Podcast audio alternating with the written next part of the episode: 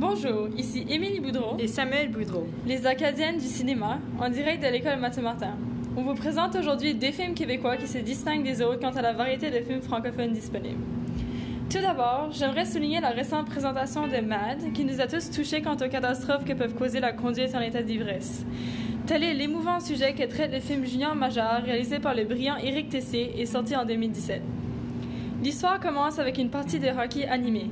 Les joueurs et personnages principaux, Jano et Joey, sont en route vers les prestiges avec une carrière dans ce domaine. Par contre, une fête le soir même est suivie d'un accident de voiture dû à Jano qui conduit sous l'influence.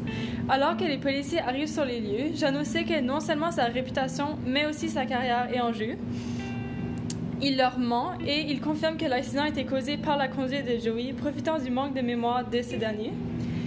Le film est rempli de problèmes d'amour, d'amitié menacée, d'une famille vraiment instable, d'un futur incertain pour Jeannot.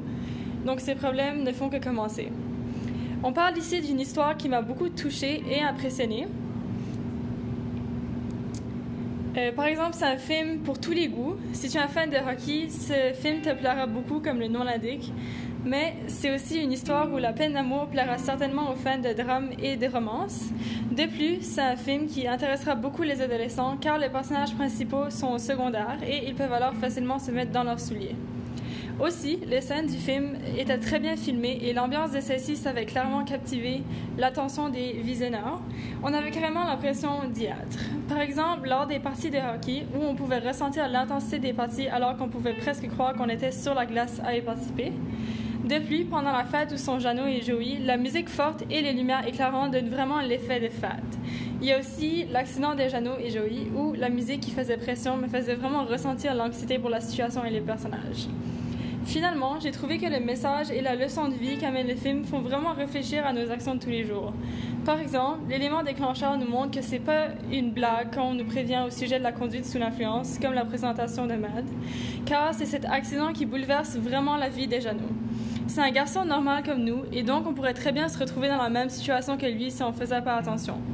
Aussi, on peut comprendre, après avoir regardé le film, que le mensonge peut faire beaucoup de dommages dans tous les aspects de la vie.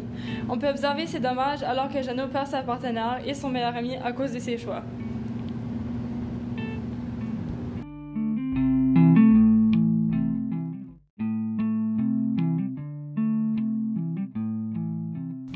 Pour poursuivre, je vous présente un film rempli d'actions palpitantes. Une œuvre de Eric Canuel fut la création de Bad Cop.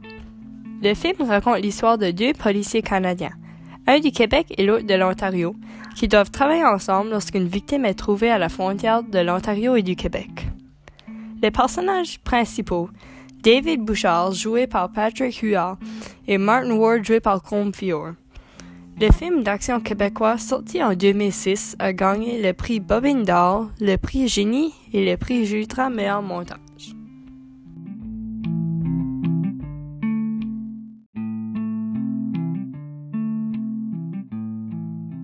Les effets du film sont excellents. Le film comme tel a eu un budget de 8 millions de dollars. Les scènes qui incluent des explosions étaient tellement bien réalisées qu'ils nous donnent l'impression d'être dans le film.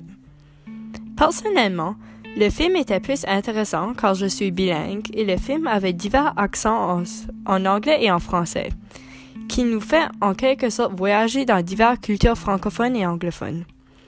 En conclusion, le film a très bien été fait avec l'utilisation des effets spéciaux et il nous fait voyager en quelque sorte un peu partout.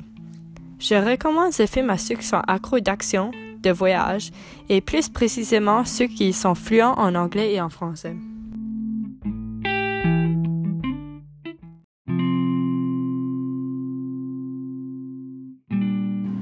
Tout dire, ces deux films francophones sont certainement dans nos favoris, alors qu'ils nous ont fait vivre des émotions fortes, de l'action et en gros nous ont juste vraiment étonnés.